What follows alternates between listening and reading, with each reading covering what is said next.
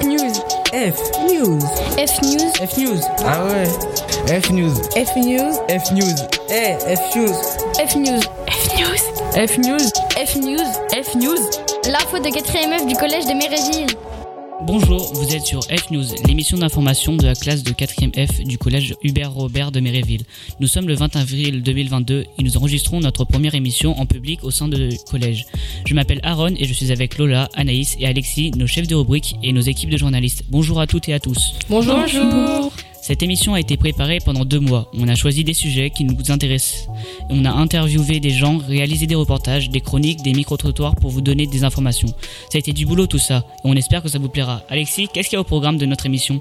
On va parler de la guerre dans la rubrique internationale, la guerre d'aujourd'hui en Ukraine, mais aussi les anciens conflits, par exemple entre les Israéliens et les Palestiniens. Lola, dans la rubrique société on va parler d'un sujet grave et encore trop répandu, les violences conjugales, mais aussi du manque de diversité des corps féminins dans le mannequinat et de nos libertés dans les lieux de culte. Anaïs, qu'est-ce que tes équipes nous ont préparé dans la rubrique économie, technologie On va beaucoup parler de voitures aujourd'hui, à la fois du prix de l'essence qui a beaucoup augmenté ces derniers mois, mais aussi des véhicules électriques. Et puis, on va se pencher sur l'évolution des ordinateurs.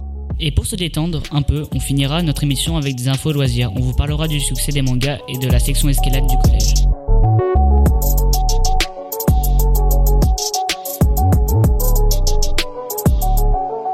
On débute notre émission par l'information internationale. On commence avec une guerre récente qui a éclaté en Europe. Il s'agit de la guerre en Ukraine. Alison, Laetitia et Julie, vous vous êtes intéressés à ce conflit.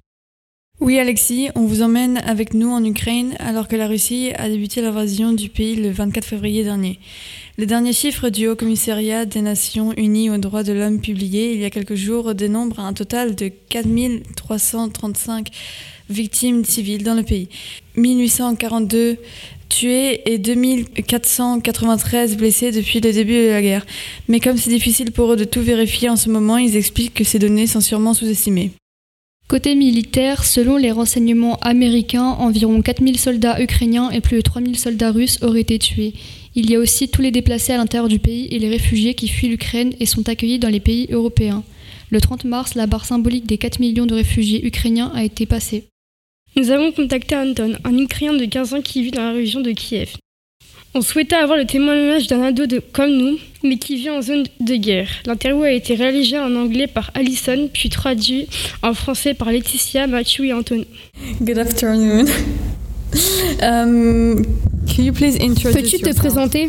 My name is Anton, I'm 15. Je m'appelle Anton, j'ai 15 ans et je vis à Brovary, une ville près de Kiev.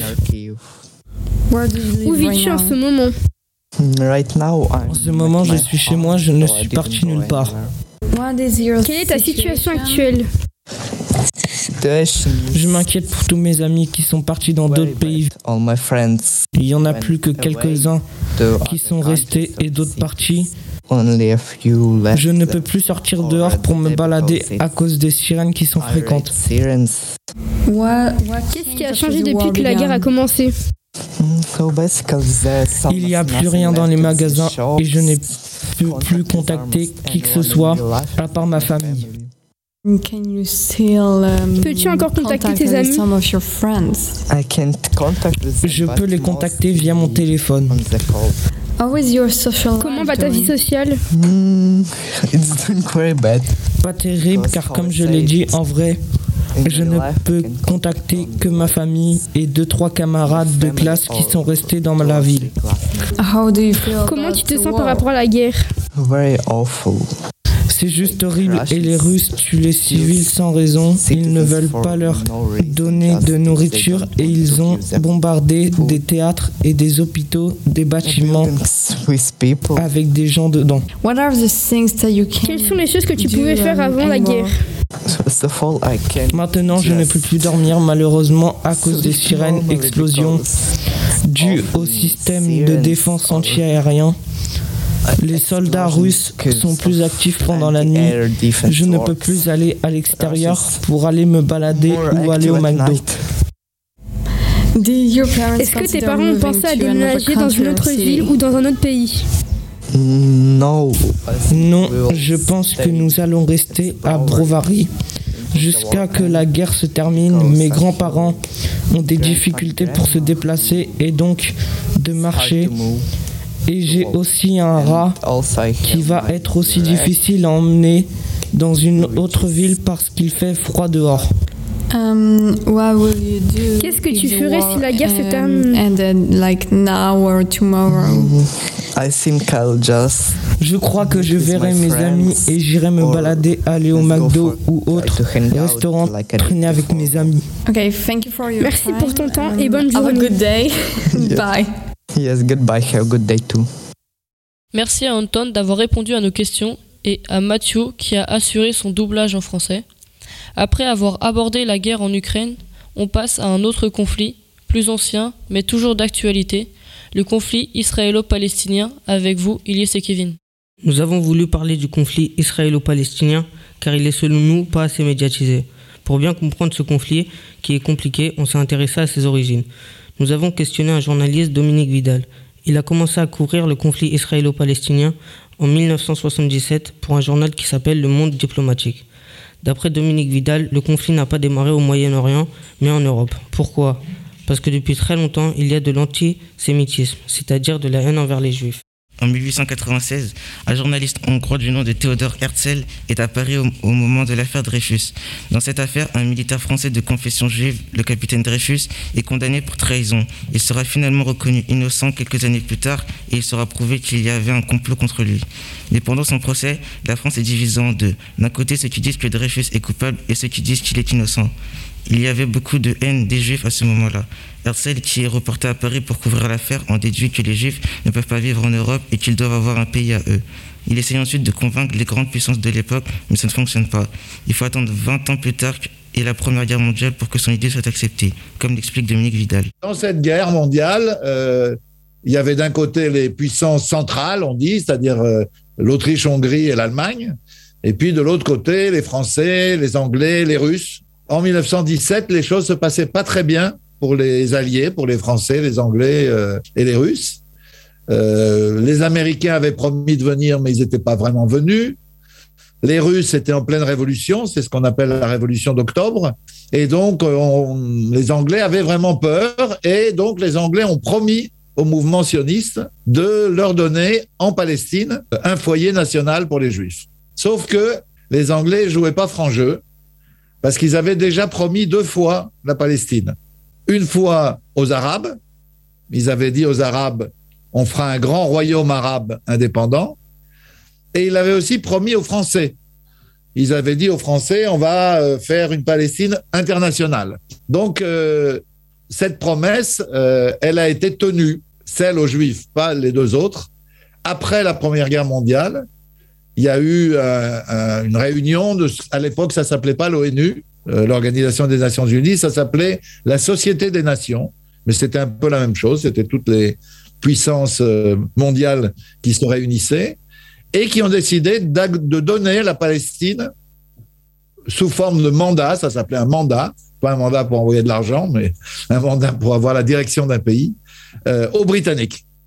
Donc pendant euh, de 1922 jusqu'en 1948, c'est les Britanniques qui ont euh, dirigé la Palestine. Pendant cette période où les Anglais gèrent la Palestine, les nazis apparaissent en Europe. En 1933, Hitler, le chef des nazis, prend le pouvoir en Allemagne et déclenche la Seconde Guerre mondiale. Les nazis vont tuer 6 millions de juifs en Europe.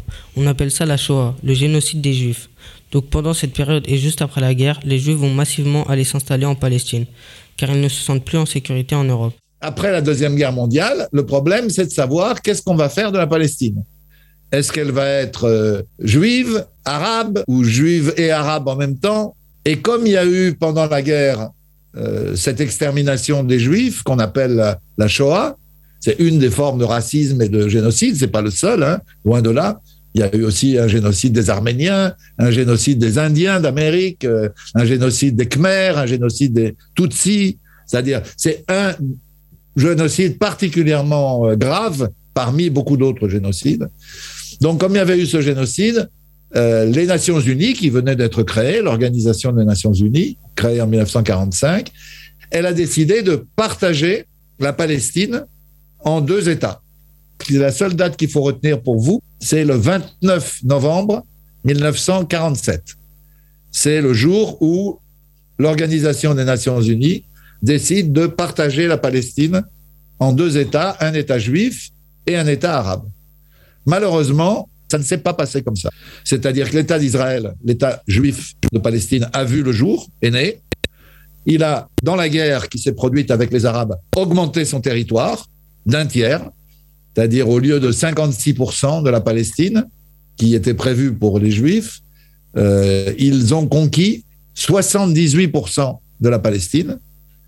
Et de l'autre côté, dans les 22% qui restaient, on n'a pas pu créer d'État arabe de Palestine parce que la Jordanie, qui est à côté, à l'est, euh, a annexé une partie de cet État arabe qu'on appelle la Cisjordanie et l'Égypte a occupé la bande de Gaza.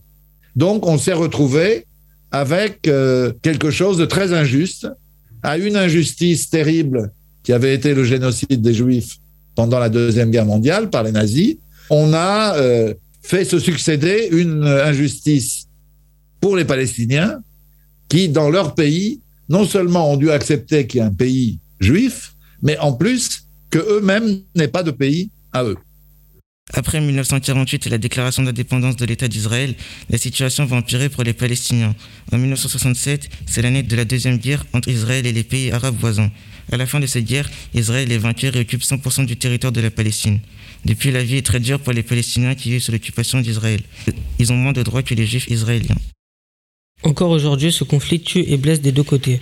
Depuis que nous avons commencé à traiter ce sujet, de nouveaux affrontements ont eu lieu entre les Palestiniens et les Israéliens. Il y a eu plusieurs attaques contre des Israéliens à Tel Aviv, en Israël par des Palestiniens.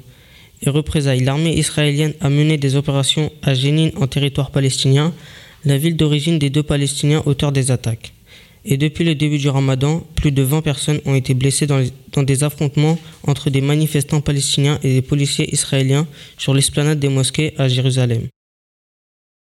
Merci pour cet échange. Restez à l'écoute de F News après une pause musicale de, dans le thème. On retrouvera Lola et l'équipe de la rubrique Société pour plus d'informations. Ça y est, ils ont fait sauter la tour Eiffel.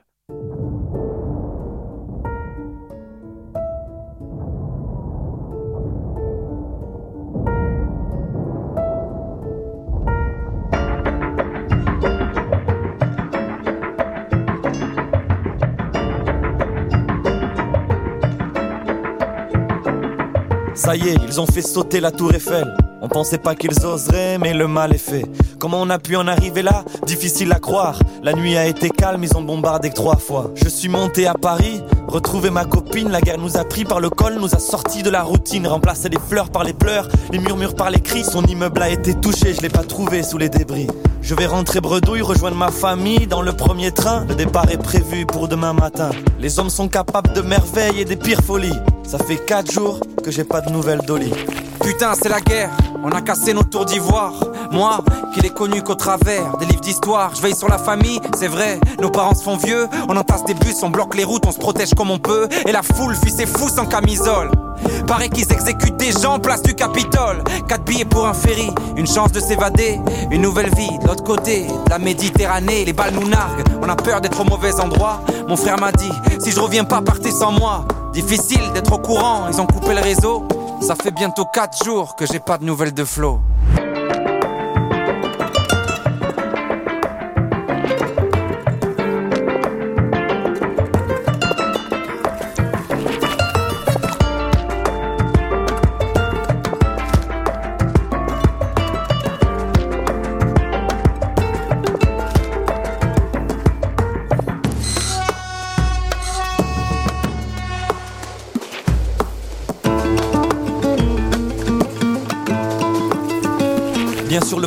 Wagons bondés me rend insomniaque. Certains ont mis toute leur maison au fond d'un petit sac. Le train s'arrête et redémarre, me donne des hauts le. On a fait en deux jours ce qu'on faisait en six heures. Je dois rejoindre la famille au port de Marseille, mais j'ai pris du retard. Je crois bien qu'ils vont partir sans moi. Quel cauchemar Pas grave, je les rejoindrai en barque. Pas de réseau, impossible de choper une barre. Je vois une enfant au sol, lui demande si elle est seule. Elle dit qu'elle a vu ses parents couchés sous des linceuls. Les hommes sont capables de merveilles et des pires folies. Ça fait bientôt six jours que j'ai pas de nouvelles d'Oli. Direction Marseille, un doutes dans la soute. On fait semblant de pas voir tous les corps qui longent la route. Les villes ont changé, la vie et l'horreur aussitôt. Les métros sont des dortoirs, les cinémas des hôpitaux. Sur le port, on se bouscule, on s'entasse devant. D'un coup, le ferry apparaît, certains tueraient pour une place dedans. À bord, je pleure l'état de ce monde. On a attendu mon frère jusqu'à la dernière seconde. On veut pas être là-bas, on veut juste être autre part. Enfin respirer, comme le lendemain d'un cauchemar. Le bateau démarre, je fixe son sillage sur l'eau. Ça fait bientôt 7 jours que j'ai pas de nouvelles de Flo.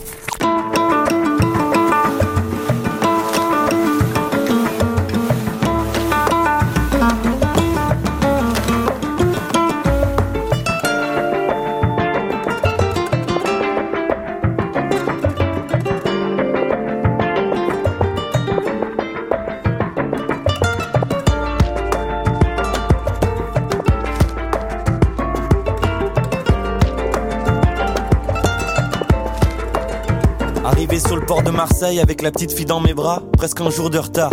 Ils sont tous partis sans moi, mais j'ai les contacts d'un passeur. Une plage et une heure, plus de 30 entassés, bien sûr, on ne voyage pas seul. Il me dit, choisis la fille ou ton sac pour jeter du lest. Puis je vide mes poches et lui donne tout ce qu'il me reste, et nous voilà partis. Acteur d'une drôle de fable, à la conquête du paradis sur un bateau gonflable, on navigue loin d'ici.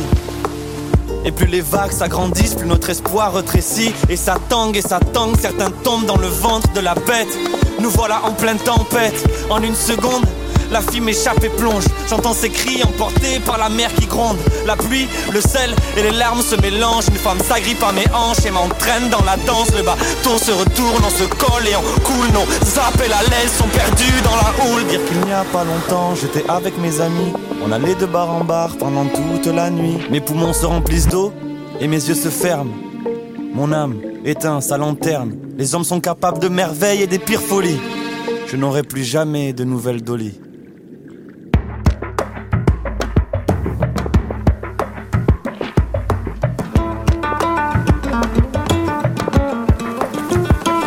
Le bateau accoste, première vision des barbelés. Ça, mon frère ne m'en avait pas parlé. Encore des armes et des pare-balles. On nous fait signer des papiers dans une langue qu'on ne parle pas. On nous fouille, on nous désinfecte comme des animaux. On nous sépare de mon père, pas le temps de lui dire un dernier mot. Dans des camps provisoires, des couvertures, un matelas. Un niçois me raconte qu'il est là depuis des mois. Toulouse me manque déjà. Ma mère s'endort dans mes bras. Elle me répète tout bas que Flo nous rejoindra. La chaleur étouffe, on a vidé toutes les bouteilles. Dans un journal, j'apprends qu'ils ont fait sauter la tour Eiffel. Le lendemain, on nous entasse dans des bus. Les autres sur les uns, qui peut le moins, peut le plus. Des centaines de fous accompagnent notre départ. Des poings brandis en l'air, des cris, des sales regards. Je crois celui d'un type qui scande avec ferveur. C'est la première fois du périple que j'ai vraiment peur. Je ne vois que lui, au milieu de la foule. Sur sa pancarte, il est écrit Rentrez chez vous. Vous venez d'entendre Big Flo et Oli avec le titre Restez chez vous. On ouvre une page société avec des sujets en lien avec les, des- les principes d'égalité et de liberté. On commence avec les violences conjugales, un sujet qui montre qu'on est encore loin de l'égalité homme-femme. Pour traiter ce sujet, Lola et moi, on s'est intéressés à la prise en charge et à l'accompagnement des, des femmes victimes de violences conjugales. Chaque année, environ 223 000 femmes âgées de 18 à 75 ans sont victimes de violences conjugales très graves. Qu'elles soient physiques ou sexuelles, de la part de leur conjoint ou ex-conjoint, parmi toutes ces femmes, seulement 14% vont déposer plainte. On est allé interroger un policier pour savoir comment les femmes sont reçues et accompagnées par le, par le commissariat. Depuis 23 ans, Al est fonctionnaire de police dans le département de l'Essonne. Il a le grade de brigadier chef et exerce en police secours. Les services de police ont, ont été critiqués dans leur gestion de l'accueil et l'accueil des femmes victimes de violences conjugales quand elles venaient porter plainte. Qu'en pensez-vous? Certains, effectivement, effectivement, il y a certains, il y a certaines euh, situations qui ont été mal gérées, mais dans l'ensemble, euh, travaille beaucoup sur l'accueil et euh, il y a plusieurs points qui ont été mis en place et justement pour accueillir et travailler sur ces situations. Selon vous, des progrès, des progrès ont-ils été faits? Oui, tout à fait, oui, tout à fait. Des progrès ont été faits, Euh, non seulement sur l'accueil, mais sur la qualité également. L'accueil, euh, l'accueil des victimes et sur le travail des, sur le travail de la plainte et jusqu'au suivi et etc. Y a-t-il eu euh, des formations pour gérer ces situations de violence? Tout à fait, il existe des formations qui ont été mises en place euh, au sein de l'administration. Il y en a plusieurs, tout dépend de, du service dans lequel vous travaillez, mais il y a la formation sur l'accueil du public, il y a une formation également sur euh, la prise de plainte et, euh, et également sur les violences conjugales. Comment cette situation est-elle traitée? Qui dit violence conjugale dit automatiquement interpellation du, du, mise en cause. Ça, c'est la première partie. Ça, c'est une fois que vous êtes sur place. Si la personne vient ou se présente à l'accueil dans un commissariat, il a été mis en place un système de, filtration euh, avec déjà un code couleur qui vous permet de savoir si c'est un caractère d'urgence ou si c'est pas un caractère d'urgence. Et ensuite, pour tout ce qui est euh, violence conjugale, vous avez un, une, fiche, euh, une fiche de type questionnaire que la victime va remplir et ce qui va vous permettre de travailler euh, et de travailler sur le, sur le, sur la suite de la plainte. Et ensuite, vous avez donc la plainte qui est prise en elle-même. Et vous avez également un suivi de mise en place avec des psychologues, etc. Des aides au niveau des associations. On a également de la documentation qui est à disposition. Si on va ensuite plus loin dans le procédé, dans le procédé vous avez, euh, une fois que ça arrive jusqu'au tribunal, vous avez euh, maintenant la possibilité, suivant le caractère bien sûr de la violence, la possibilité que la victime ait un téléphone euh, d'urgence. On a également contacté l'association SOS Femmes 93. Cette structure est née il y a plus de 30 ans de la rencontre de militantes féministes et de travailleurs sociaux de Seine-Saint-Denis. À cette époque, il n'existait aucun lieu d'hébergement spécifique dédié aux femmes victimes de violences et à leurs enfants. Marie-Christine Mourgue est présidente de l'association depuis 2008. Elle nous explique les difficultés rencontrées par ces femmes pour sortir de la violence et l'accompagnement spécifique apporté par l'association. Nous accueillons les femmes euh, qui viennent comme elles le souhaitent, s'inscrivent dans un collectif, c'est-à-dire qu'il y a une rupture de l'isolement, parce que souvent les femmes victimes de violences conjugales pensent que c'est de leur faute. Or, ce n'est pas le cas. Là, effectivement, elles peuvent partager et se rendre compte eh ben, que d'autres femmes vivent exactement les mêmes euh, violences qu'elles et, elles peuvent prendre conscience que c'est un fléau social et que ce n'est pas lié à leur personne, mais que c'est lié à la structure de la société euh, où les hommes considèrent qu'ils ont des droits par rapport à leur conjointe. Les femmes s'engagent dans du collectif et après euh, engagent des démarches plus personnelles pour préparer les choses progressivement parce que la majorité des femmes que nous accueillons ont des enfants. Donc il faut que les choses aussi soient euh, éventuellement préparées. Alors nous avons aussi un service de mise en sécurité, orientation par commissariat ou UMJ, unité médico-judiciaire, en cas de danger euh, immédiat grave donc, s'il y a eu une tentative de féminicide, euh, ça, c'est un service de mise en sécurité avec un hébergement de courte durée pour gérer la crise et que la femme puisse décider de ce qu'elle veut faire. Il y a tout un panel de professionnels formés spécifiquement aux violences conjugales, puisqu'il y a des femmes qui viennent chez nous puis qui repartent après euh, à leur domicile, qui font des va-et-vient, et souvent ça, le commun des mortels ne comprend pas pourquoi les femmes ne partent pas comme ça, même dès, les premières violences. Or, nous avons des femmes qui, qui viennent chez nous, une petite proportion, mais qui ont plus de 20 ans de violence conjugale. Alors, ça a tendance à diminuer avec le temps, parce que les jeunes réagissent un peu plus maintenant qu'avant. Il y a aussi un phénomène de sensibilisation de la société. Hein, parce qu'on fait ça aussi, hein. on fait des formations pour les professionnels aussi. Quel conseil donneriez-vous en priorité à une femme victime de violences conjugales? Alors, ça dépend de la situation. Si c'est l'extrême urgence, appelez la police immédiatement. Danger de mort, on appelle la police. Encore faut-il savoir, être conscient qu'on risque sa peau. Il faut rompre l'isolement. Souvent, les femmes qui sont victimes de violences ont peu de liens sociaux. Donc, il faut absolument rompre l'isolement, s'adresser à des associations spécialisées qui savent ce que c'est que les violences conjugales. Par exemple, il y a des femmes qui parlent encore du devoir conjugal. Or, il n'y a pas de devoir conjugal. Il y a un viol conjugal s'il n'est pas consenti. si la relation sexuelle n'est pas consentie. Même les femmes qui ne sont pas victimes de violence, soyez attentifs parce que autour de vous, vous avez des femmes qui sont victimes de violences conjugales. Je vous le dis à vous, puisque vous êtes des jeunes femmes.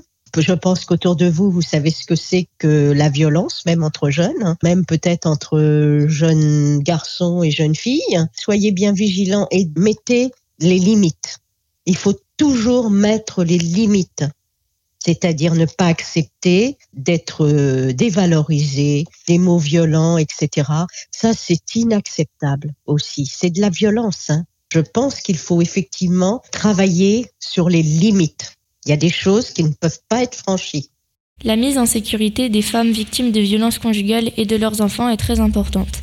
Lorsque nous avons mené cette interview, le 28 mars, déjà 21 femmes avaient été tuées par leur conjoint ou ex-conjoint depuis le 1er janvier 2022. En travaillant sur ce sujet, nous avons réalisé qu'il y avait beaucoup plus de femmes victimes de violences conjugales que l'on ne le pensait. Moi et ma camarade, nous trouvons inhumain que des conjoints ou époux puissent maltraiter et même tuer leurs conjointes. Et nous pensons que les personnes qui sont en dehors de ces situations, qui ne sont pas concernées, qui blâment les femmes victimes, devraient avoir honte de tels jugements. Merci Anaïs. On enchaîne avec un autre sujet qui concerne aussi majoritairement les femmes, la représentation des corps dans le mannequinat avec Lorraine, Thuro et toi. Oui Lola, on a le sentiment qu'il y a un problème dans la mode et ce qu'elle montre comme représentation des femmes. Si on regarde les corps qu'on montre dans les publicités, sur les photos de mannequins, sur les réseaux sociaux, il n'y a aucun défaut et on ne trouve qu'une seule vision des corps représentés. Pour nous, il y a une forme de discrimination envers les femmes rondes et petites dans le mannequinat et ça dure depuis longtemps.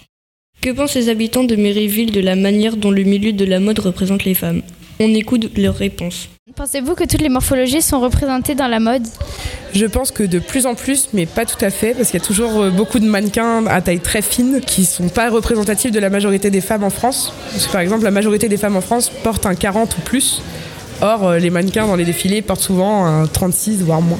Je pense que ceux qui ont des, rondeurs et tout ça sont moins représentés que, que les autres. Depuis quelques années, il y, a, des modèles euh, plutôt un peu plus forts, euh, aussi des gens qui ont des spécificités au niveau de la peau et tout ça. Et je pense que oui, plusieurs personnes sont bien représentées maintenant par rapport à avant où la minceur primait sur tout le reste. Et maintenant, je pense qu'on a un petit peu de tout. Alors depuis quelques années, on voit dans la mode quelques, des personnes avec un peu d'embonpoint, mais c'était très très rare auparavant.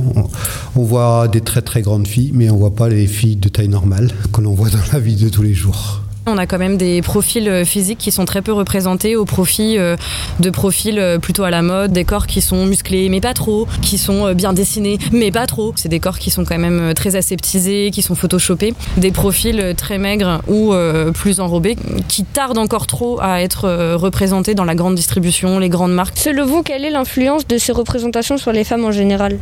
Je pense que ça peut être néfaste, surtout pour les plus jeunes filles qui vont chercher absolument à ressembler à des modèles et que ces modèles ne sont pas forcément adaptés à toutes les morphologies et à toutes les filles qui vont devenir des femmes. Nos élèves, euh, en général, essaient de s'identifier à ce qu'elles voient. Et euh, malheureusement, euh, ce qu'elles voient, ce sont les magazines, avec des filles qui sont beaucoup trop belles, entre guillemets, qui ne leur ressemblent pas. Et donc après, elles se sentent mal dans leur peau. Donc ça a vraiment un effet sur la société. Alors sur les femmes, euh, pour moi, ça a fait beaucoup de dégâts. On appartient, euh, que ce soit vous ou moi, à des générations qui ont eu à quand même à souffrir d'une image euh, parfaite, aseptisée, euh, qui devait répondre à ces critères de beauté pour pouvoir trouver quelqu'un, pour pouvoir s'épanouir, pour pouvoir réussir sa vie. Il faut forcément correspondre à ces critères physiques de mode, ne serait-ce que pour passer, par exemple, l'épreuve du maillot de bain dont on nous fait tout un étalage. Là, ça commence déjà. Voilà, dès fin mars, avril, on commence à nous dire préparez votre corps, body summer, tout ça. Il y a quand même une forme de pression sur sur ce corps de la femme. Que faudrait-il faire pour plus de diversité des corps dans la mode? Faire défiler des femmes différentes et les prendre en photo. Ça arrive de plus en plus, de toute façon. Eh bien, il faut choisir des modèles plus variés. C'est aussi simple que ça. Des grandes, des petites, euh, de toutes les couleurs, euh, de toutes les formes. Euh, voilà. Je pense que chacun pourra s'identifier dans ces personnes-là. Il vaut mieux les choisir pour leur personnalité que pour ce qu'elles représentent physiquement. Interdire concrètement euh, l'utilisation de Photoshop sur euh, les, images, publicités, vidéos qui sont mis à la disposition du grand public. Je pense qu'en fait, il faut juste montrer des corps tels qu'ils sont. En fait, enfin, avoir un peu de vergeture, avoir un peu de peau d'orange, avoir des, des, traces sur son corps, pas avoir une peau toute lisse, d'une belle couleur uniforme, c'est normal. En fait, c'est un corps qui vit et, et je pense qu'on a besoin de voir des corps qui vivent sur lesquels on peut s'identifier, qui peuvent nous ressembler. Même si le monde de la mode continue à montrer surtout des corps grands et minces, il y a aussi des mannequins grande taille qui commencent à apparaître. C'est le cas d'Elsa Boé, elle a 29 ans, elle est actrice la majorité du temps, mais fait aussi du mannequinat. Elle nous a expliqué comment ça s'est passé pour elle dans ce milieu. Est-ce que ça a été compliqué de travailler dans ce milieu quand on n'est pas dans les standards physiques de la mode? Le monde de la mode est un peu cruel et même si on montre euh, de plus en plus de corps voluptueux et plus larges et plus diversifiés, eh ben, il y a quand même une norme à respecter et euh, si on est une, un modèle grande taille, eh ben, il faut avoir euh, beaucoup de poitrine, peu de, de, ventre et des hanches larges. Donc si on a trop de ventre, eh ben ça va pas. Donc parfois on me demande un peu de, de tricher, de rentrer mon ventre sur certaines photos. Et sinon, euh, moi j'ai une amie qui, a eu un problème avec un, photographe qui l'a choisi pour faire un shooting. Une fois que les photographes ont fait les photos, ils, ils le retravaillent un peu à l'ordinateur, donc ils font des petites retouches ou des grosses retouches, ça dépend des, des photographes. Donc il connaissait ses, ses mensurations. Et euh, lui, il a trouvé qu'elle avait des trop gros bras. Donc, euh, il a passé plus de temps à travailler sur ses bras. Et comme il a passé plus de temps à travailler sur ses bras, il a dit à son agent, bah, comme j'ai quand même passé beaucoup de temps euh, là-dessus, je vais moins la payer. Elle, elle s'est défendue, donc finalement, elle a touché les sous qu'elle devait toucher. Mais sous prétexte qu'elle était plus grosse, qu'elle n'était pas euh, exactement dans les attentes du photographe, alors qu'il l'avait vue avant, enfin, qu'il savait très bien à quoi elle ressemblait, eh ben, il, il a estimé qu'il avait qu'il avait le droit de moins la payer. Ça, c'est une histoire qui est arrivée à quelqu'un que je connais. Dans votre choix de faire du mannequinat, est-ce que vous avez l'impression de casser les codes de la mode et donc d'en faire un acte de résistance? Un acte de résistance, je ne sais pas. Mais un acte d'émancipation, oui. Euh, mais c'est plus, c'est pas par rapport vraiment à la société, mais c'est plus, enfin, si, mais c'est plus par rapport à, mon histoire personnelle, euh, à, la petite fille que j'ai été, à l'adolescente que j'ai été.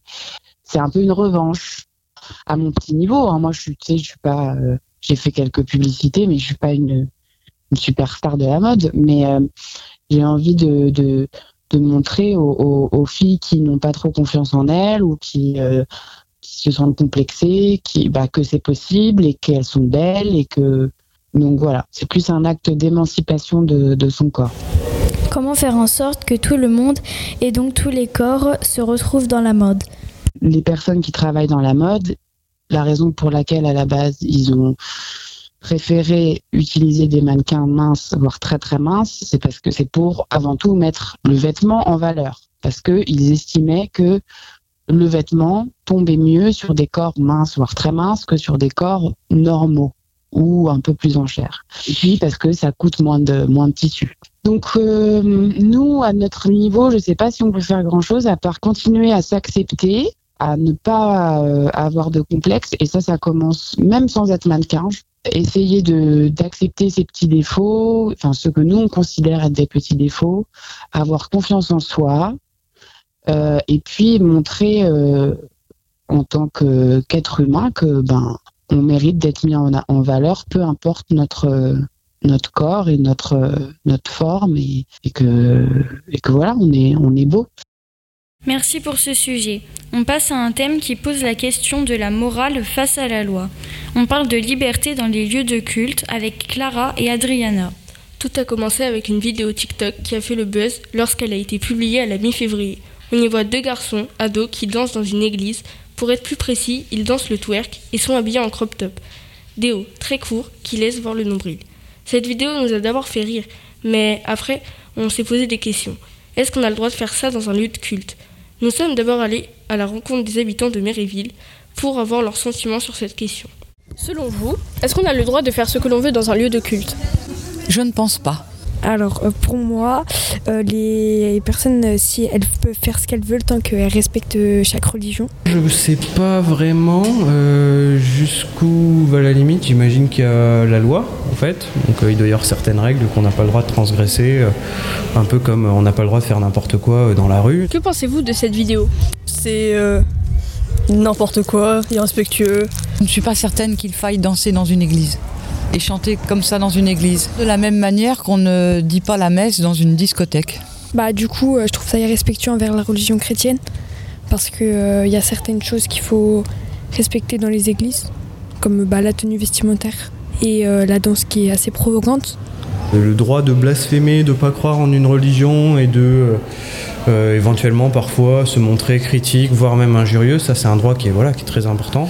Après, euh, moi personnellement, j'irai pas euh, voilà euh, faire euh, ce genre d'acte. Je voilà, je comprends pas très bien le, le sens de cette démarche. Plus le, le projet de ce garçon qui me semble à définir.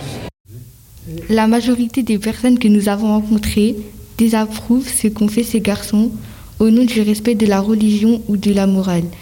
Mais que dit la loi? Pour le savoir, nous avons interrogé Thibaut Carlier, avocat au barreau de Paris, spécialisé en droit pénal.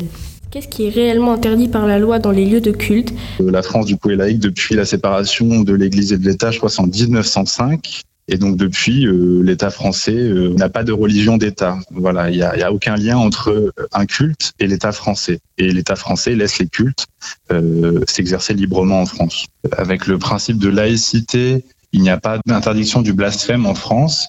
En fait, le blasphème, c'est une infraction qui existe dans certains États, comme en Russie, en Iran, euh, en Mauritanie, euh, qui interdit aux personnes, par des propos ou des actions, de porter atteinte à ce qui est considéré comme sacré. Ça, c'est une infraction, mais elle n'existe pas en France. Elle a été supprimée en 1791. Et D'ailleurs, la France est le premier État au monde à avoir euh, supprimé cette infraction.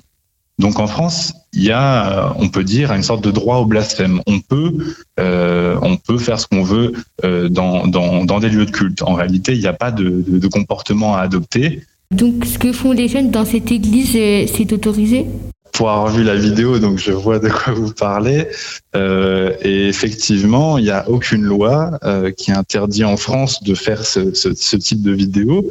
Alors après, après, évidemment, on peut comprendre que ça peut heurter les croyants, mais la justice, elle, ne sanctionnera jamais ce type de comportement parce que ça ne viole en fait aucune loi en France toujours pour ce principe du droit au blasphème qui est consacré en France. Donc on peut, on peut danser dans une église en crop top.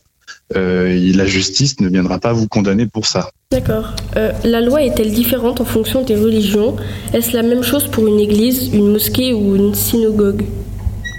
Euh, alors oui, il n'y a pas de distinction, justement parce que la France est un État laïque, donc ne, ne, ne prend pas en considération les différents cultes. En fait, euh, l'État reste, euh, comment dire, étranger à, la manière dont sont pratiqués les différents cultes. Et euh, donc, oui, si la, la- ce TikTok, en l'occurrence, était réalisé dans une mosquée ou dans une synagogue ou un temple bouddhiste, par exemple, eh ben, ça serait exactement la même chose. Euh, il n'y aurait aucune sanction. Il n'y aurait aucune sanction. la justice ne condamnerait pas. Est-ce qu'on pourrait se mettre euh, tout nu dans une église? Alors tout nu, non, effectivement, parce que là, comme partout en France, en fait, il y a un délit qui s'appelle le délit d'exhibition sexuelle, qui interdit à une personne dans un lieu public et face à un public à euh, bah, montrer, euh, exhiber une partie de son corps considérée comme sexuelle.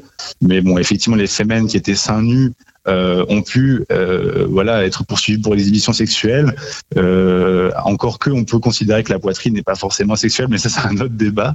Effectivement, si quelqu'un venait à être tout nu dans un lieu de culte, eh bien, euh, ouais, ça pourrait être poursuivi pour pour exhibition sexuelle, mais ça c'est comme partout partout sur le territoire français. Donc euh, il y a quand même des lois qui s'appliquent euh, en fait de manière générale partout en France, mais dans les lieux de culte, il n'y a pas de loi particulière qui viendrait s'appliquer uniquement dans les lieux de culte. On referme notre page société, mais restez avec nous. Dans un instant, Anaïs et ses journalistes seront à leur poste avec des sujets économie et technologie.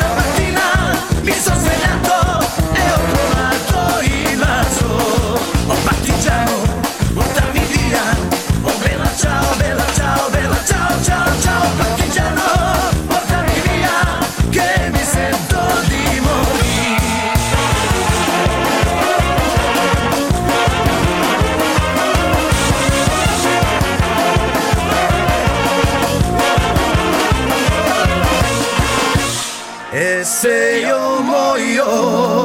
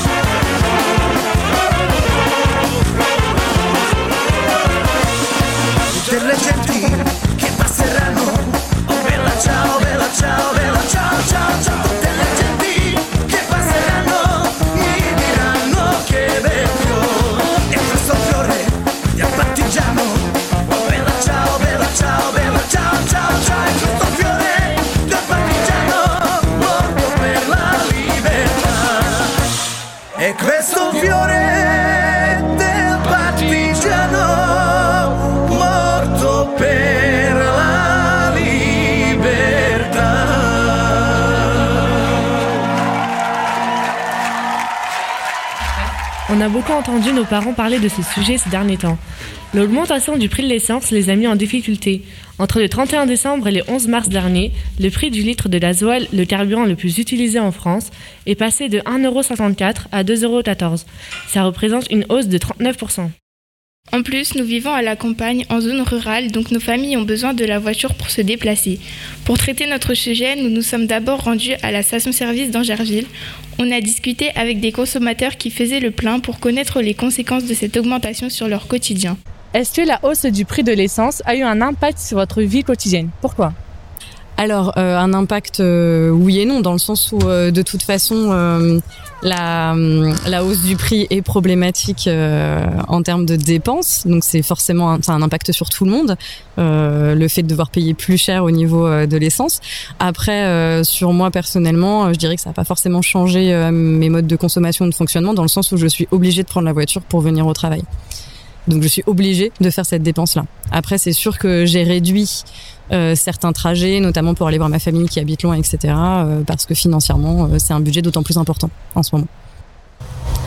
Euh, bah, je dirais qu'au niveau de mon salaire, euh, ça a fait un petit trou dans mon budget, quoi. Oula, eh ben, on fait beaucoup moins de sorties, beaucoup moins de choses.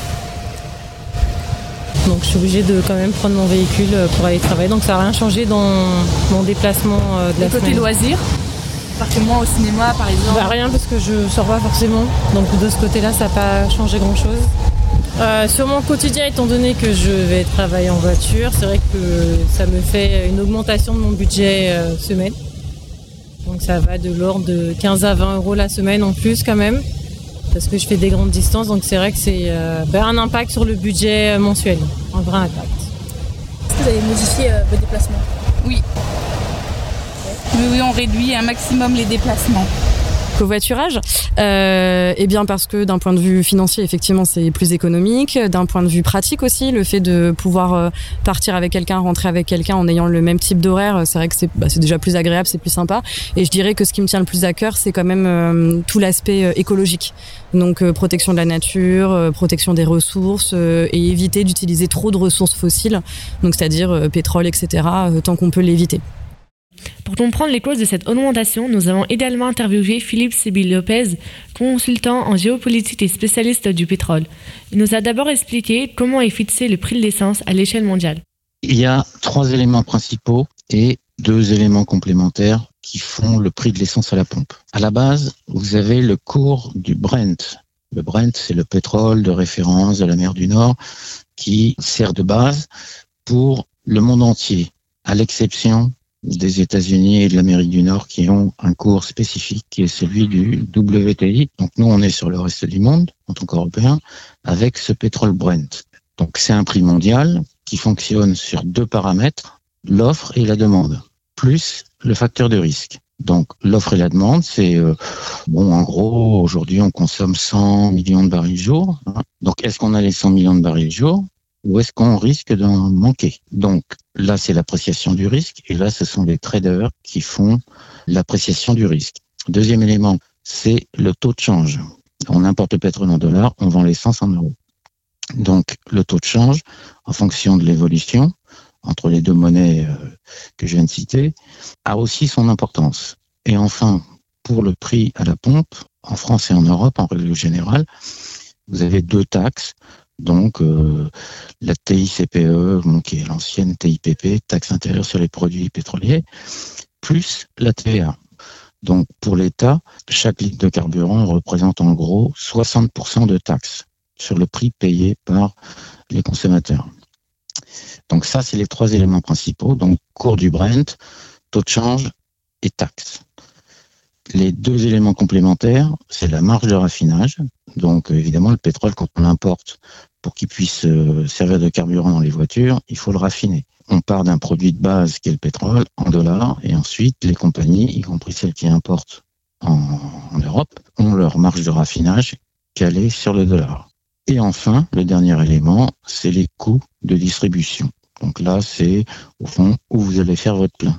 Une petite station-service euh, en zone rurale, bah, elle aura des coûts de distribution bien supérieurs aux grandes surfaces. On a ensuite parlé avec lui de l'impact des guerres actuelles sur les prix de l'essence et notamment celle qui oppose l'Ukraine et la Russie. On a des crises à différents niveaux euh, dans différents pays producteurs. Il y a l'Iran qui est exclu du marché. Il y a le Venezuela qui est exclu du marché par des sanctions américaines. Il y a la Russie qui vient d'être exclue du marché en partie par des sanctions américaines et des sanctions européennes. Donc, une raréfaction de l'offre pétrolière mondiale conduit inévitablement les traders, donc ceux qui ont besoin du pétrole, à proposer des primes de risque. Si je suis pas sûr que je vais pouvoir être livré euh, à tel prix à telle période, bon, bah, je suis prêt à verser une prime et donc je fais monter les cours. Je propose un prix supérieur au prix d'aujourd'hui. Les traders, ils arbitrent entre les facteurs de hausse, les facteurs de baisse et du coup, ça fait beaucoup de volatilité et vous pouvez avoir un prix du Brent qui passe de 105 à 130. On a eu un record à 130 récemment parce que les inquiétudes liées à la guerre euh, entre la Russie et l'Ukraine donnaient une prime à la hausse. Là, ce qui vient de se passer en Chine, avec le lockdown de, la région de Shanghai, euh, est plutôt un facteur baissier. Donc, vous voyez, c'est un arbitrage entre les inquiétudes et les, les facteurs plutôt euh, positifs, on va dire, pour les traders. Depuis le début de notre travail, le gouvernement a décidé d'agir en baissant un peu les taxes sur l'essence. On a entendu avec le spécialiste que l'État taxait à 60% le litre d'essence. Mais depuis le 1er avril 2022, le prix de l'essence a baissé de 15 centimes par litre. Ça représente environ 7% de baisse sur un litre d'essence à 2,14 euros. Cette mesure est temporaire et s'appliquera pendant 4 mois. Mais le prix à la pompe restera encore très élevé. Il y a une semaine, à Maryville, le prix du litre de diesel était de 1,80€. Merci pour ce sujet très complet. Et justement, on reste au volant, mais on change de catégorie de voiture. Peut-être qu'un jour, on conduira tous des voitures électriques pour plus avoir ces problèmes et aussi moins polluer. Enfin, j'imagine. Et justement, Lucas et Charlie, c'est votre question.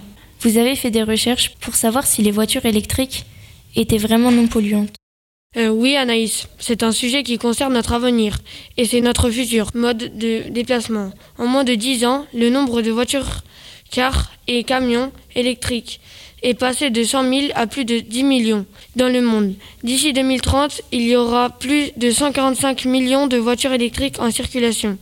Mais est-ce que les voitures électriques sont vraiment non polluantes? Déjà, pour comprendre comment fonctionne une batterie électrique de voiture, nous avons interrogé Monsieur Leroy, professeur de physique-chimie au collège de Merville. Pour créer une batterie, on apprend en classe de troisième qu'il faut deux métaux et une matière qui conduit l'électricité, qui soit un liquide, donc il y a un liquide qu'on appelle un électrolyte entre les deux métaux.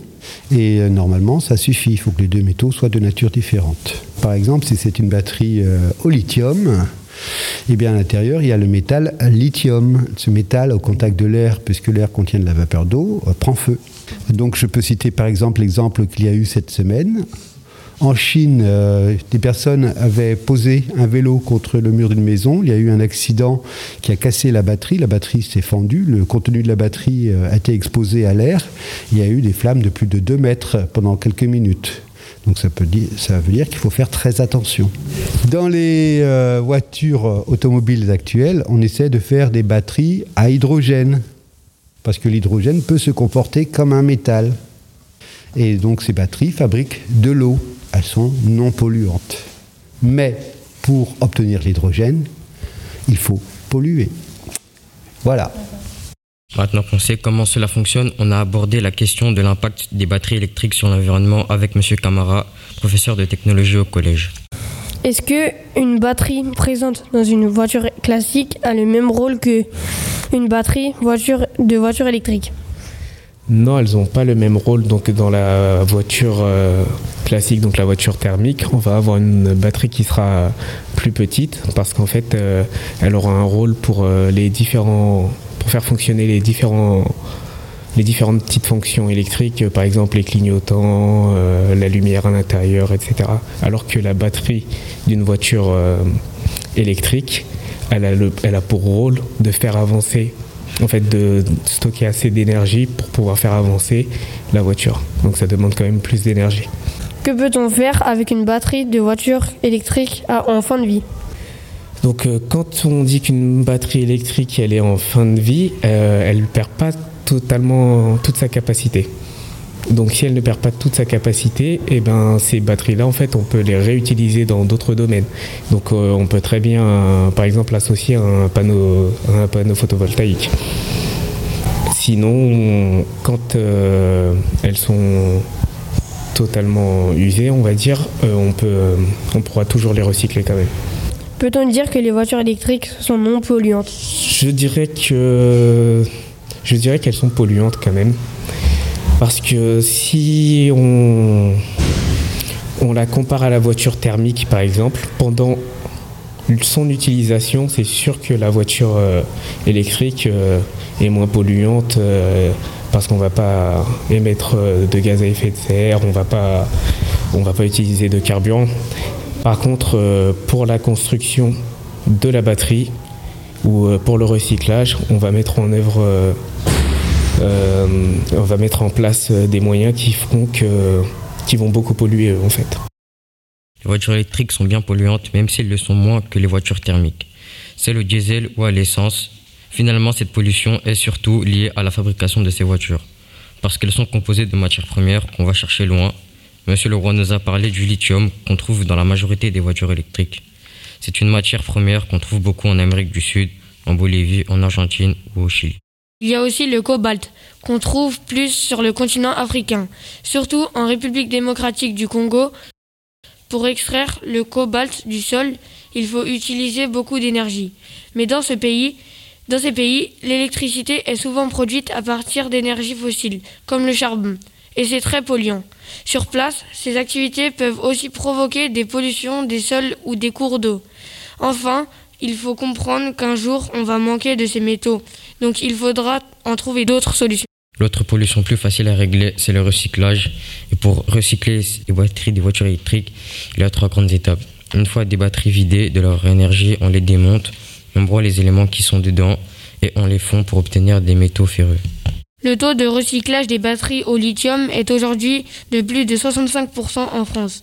Le constructeur français de voitures Renault affirme qu'il récupère plus de 85% du cobalt de ses batteries électriques de traction. Merci les garçons. On termine cette rubrique économie-technologie avec Alric et Eliana.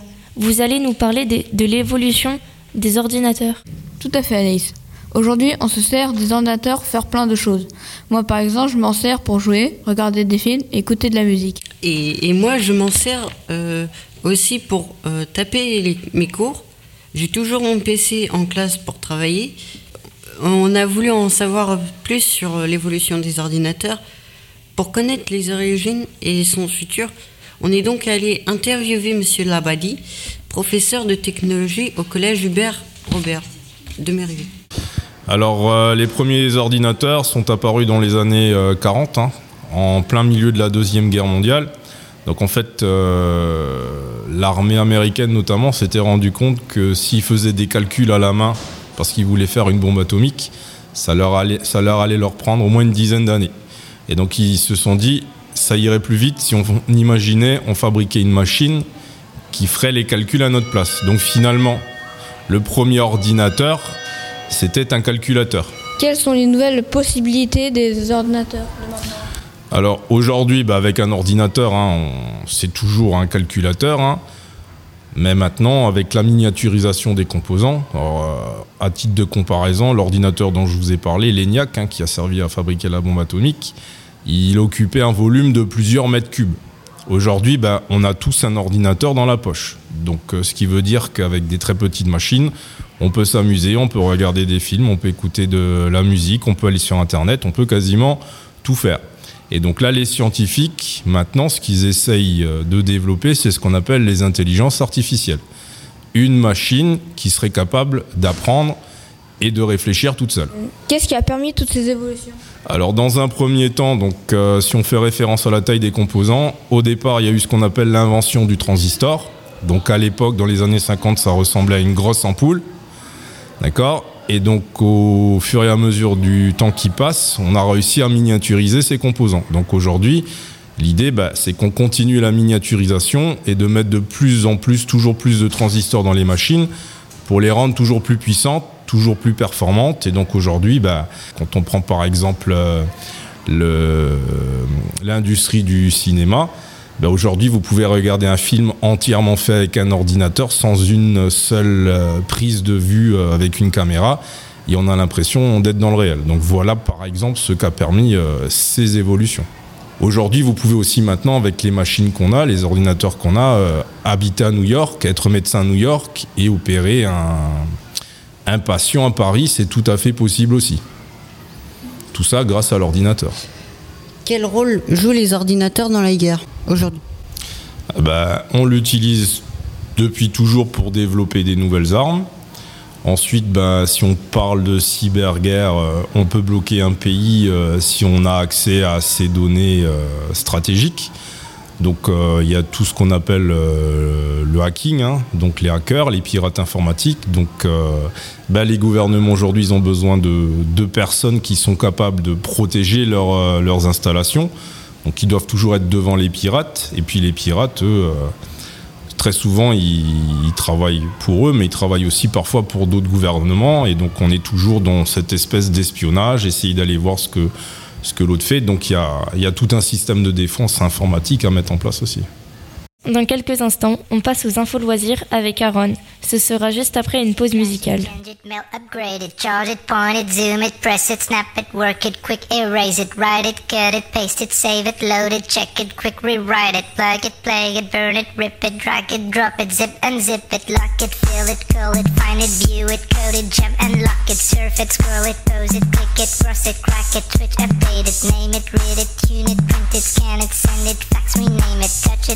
it, pay it, watch it, turn it, leave it, start format it.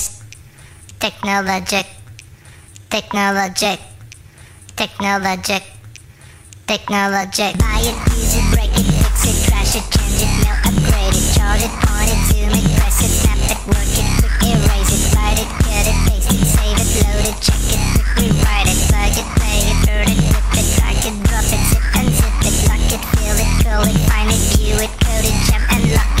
it, it, it, pick it, it, crack it, switch, it, name it, read it, tune it, print it, scan it, fax, rename it, touch it, it, it, watch it, turn it, leave it, format it, buy it, use it, break it, fix it, trash it, change it, melt, upgrade it, charge it, point it, zoom it, press it, snap it, work it, quick, erase it, write it, it, paste it, save it, load it, check it, quick, rewrite it, plug it, play it, burn it, it, it, drop it, zip, unzip it, touch it, bring it, pay it, watch it, turn it, leave it, stop, format it.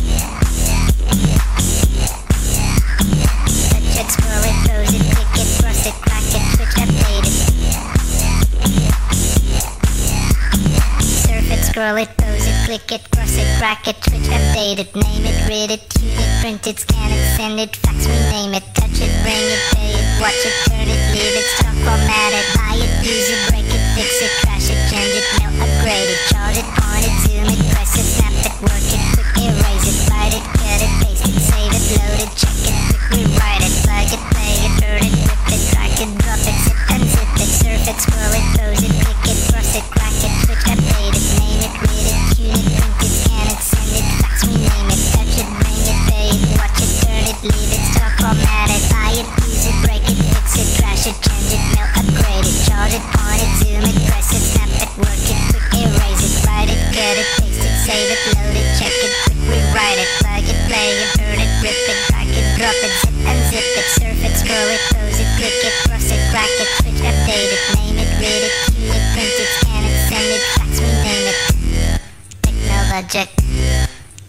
technologic, technologic, technologic. Vous venez d'entendre Daft Punk avec le titre Technologique. On termine notre émission avec les infos loisirs. Et tout d'abord, Mathis et moi, on va vous expliquer les raisons du succès des mangas. Depuis les années 2000, les mangas rencontrent un succès fou. La France représente aujourd'hui 50% des ventes de mangas en Europe. Notre pays est le deuxième plus grand consommateur de mangas au monde. Pour comprendre les raisons de cet engouement, nous avons interrogé un spécialiste du manga, Luca. Il travaille à l'espace manga de la librairie e-Dragon à Niort. Selon vous, pourquoi euh, les mangas se vendent de plus en plus? Ah, c'est une grande question. Euh, je, je pense que la force euh, numéro un du manga, c'est déjà son prix, qui reste euh, assez attractif pour les pour les plus jeunes, on va dire, euh, puisque un manga c'est en moyenne euh, 6,80€, 10 euh, contre environ 12-14 euros pour une bande dessinée. Donc euh, en moyenne, on a deux mangas pour une BD, donc ça, ça attire plutôt les jeunes. Il y a aussi euh, les thématiques traitées, qui sont des thématiques euh, qui touchent beaucoup euh, cette tranche d'âge-là, on va dire dans les dans la catégorie les plus populaires. Donc le shonen, on va dire, ça va être ce qu'on appelle le shonen neketsu, et donc c'est des thématiques avec des, souvent des jeunes qui sont des jeunes héros qui sont amenés à se surpasser, et du coup c'est voilà des thématiques qui qui touchent beaucoup la jeunesse et qui plaisent beaucoup. Et euh, la dernière, les, enfin d'autres raisons qu'on pourrait mettre en avant, c'est le fait qu'il y ait un, il y a aussi une animation qui existe, il y a un marché de l'animation. Donc euh, par exemple, si je prends Naruto euh, en, en premier exemple, il va exister en manga, mais aussi en dessin animé. Donc euh, ça va attirer aussi évidemment plus de monde. Et enfin, je pense que c'est la construction même du manga qui attire pas mal les gens. Quand le manga a été, le manga moderne a été inventé donc par Osamu Tezuka, qui est le père du manga moderne, et ben il a été pensé comme un, comme un film en fait. On, déroule un manga comme comme on déroulerait une pellicule de film. L'idée c'est que ce soit dynamique, actif et que ça se lise vite. Et euh, ça c'est des caractéristiques qui comptent beaucoup aujourd'hui euh, dans la lecture du manga et je pense que c'est ça aussi qui fait sa force. Et c'est qui euh, les lecteurs de manga aujourd'hui? Alors aujourd'hui, le lecteur de manga, il est, il est, on va dire, varié. Euh, je pense qu'il y a quelques années, j'aurais pu répondre que c'était principalement des jeunes gens. Euh, mais euh, aujourd'hui, on a un, un panel de lecteurs de tout âge finalement, puisque euh, les, les jeunes, enfin les, les jeunes qui ont commencé avec les, les mangas plus populaires, c'est-à-dire on va dire à partir de, partir de Dragon Ball, quoi, fait, euh, aujourd'hui ils ont grandi et ils ont du pouvoir d'achat et ils sont restés très attachés à, la, à la lecture de manga. Du coup, aujourd'hui, ils sont devenus adultes et voilà. Donc, euh, on a toujours un- une base solide de jeunes qui découvrent le manga, mais aussi de plus en plus d'adultes qui qui s'y mettent ou qui redécouvrent. voilà. Donc, c'est assez varié. Environ combien de mangas vendez-vous aujourd'hui? Par rapport à il y a 10 ans Euh, Là, comme là, comme ça, je peux pas répondre euh, à la louche. Euh, par contre, vraiment beaucoup plus le marché du manga est en constante expansion et on en vend forcément plus qu'il y a 10 ans parce que l'offre est plus large. Il y a 10 ans, on, avait quelques maisons d'édition qui existent toujours, mais qui aussi proposer un, panel assez peu varié de, de mangas. Aujourd'hui, maintenant, on a vraiment un nombre d'éditeurs euh, conséquent et du coup une offre conséquente et du coup bah, plus on en a à proposer plus les ventes montent et, euh, et du coup je, je, pense sans, sans, me tromper qu'on a au minimum doublé les ventes. On termine notre émission en grimpant avec vous Baptiste, Milena et toi Alexis. Oui Aaron, vous le savez peut-être, mais l'escalade devient de plus en plus populaire. Dans notre collège, une section escalade a ouvert et nous vous en faisons partie. Pour y entrer, il faut postuler et passer des tests. Une fois que tu es accepté, les sessions ont lieu tous les vendredis. Comment est née cette section ici au collège de Méréville? Réponse avec Monsieur Bestel, professeur de PS qui dirige la section escalade au collège. Le choix de faire de l'escalade au collège est venu du fait que les profs de PS souhaitaient euh, avoir une nouvelle activité dans l'établissement. Donc nous avions au préalable fait une demande pour euh, la construction d'un mur d'escalade qui a été accepté par le conseil départemental. Et donc par la suite, l'idée est venue d'y ajouter une section sportive pour développer euh, l'activité au sein de l'établissement et le promouvoir. Pour euh, intégrer la section escalade, les élèves qui rentrent en sixième doivent présenter un dossier donc notamment leur dossier scolaire avec l'approbation de leur enseignant de primaire, et ensuite, ils passent des tests physiques pour euh, évaluer leurs compétences euh, à grimper, à se débrouiller dans un milieu euh, inconnu et incertain, et voir leur motivation pour cette activité. Pour commencer l'escalade, il faut de toute façon avoir des chaussons, un baudrier et des cordes, et ce qu'on appelle aussi des dégaines. Le coût est assez variable, mais pour s'équiper de manière à peu près convenable, on peut estimer qu'une bonne paire de chaussons, c'est environ 50-70 euros. Un baudrier, c'est aux alentours de 50 euros. Et puis en ce qui concerne le matériel, cordes, dégaines et euh, système d'assurage, on peut envisager euh, de s'équiper correctement à partir de 150 à 200 euros. Que pensent les élèves de cette option et de ce sport en général? Nous avons interrogé trois participants de la section escalade. Pourquoi avez-vous choisi de s'inscrire à la section escalade? Euh, Parce que j'aime le sport. Parce que ma soeur était inscrite, elle m'a dit que c'était bien. Parce que j'aime le sport aussi. Qu'est-ce qui te plaît dans l'escalade? Les sensations fortes. Euh, c'est l'ambiance et tout, le côté sportif, compétitif. Parce que j'aime bien l'escalade. Pratiquez-vous de l'escalade en dehors du collège? Oui, je fais de la pub pour Arcos. Euh, c'est une salle à Massy. Après, Chamarande aussi, c'est bien, il y a des pierres et tout, on peut escalader. Quel est ton meilleur souvenir de l'escalade? Euh, Alors en fait, c'est quand on était parti à Butier, on avait monté un mur de 25 mètres et c'était bien. Quel est votre pire souvenir de l'escalade Quand on attendait le bus et que le bus il n'est pas venu. Merci pour votre participation et au revoir. C'est la fin de cette première émission de F News. Merci à tous les élèves qui ont travaillé dur sur leur sujet. Merci aussi à nos professeurs et aux journalistes de l'association Chrono et Kiros pour leur accompagnement. Bonne journée et bientôt sur Radio F News.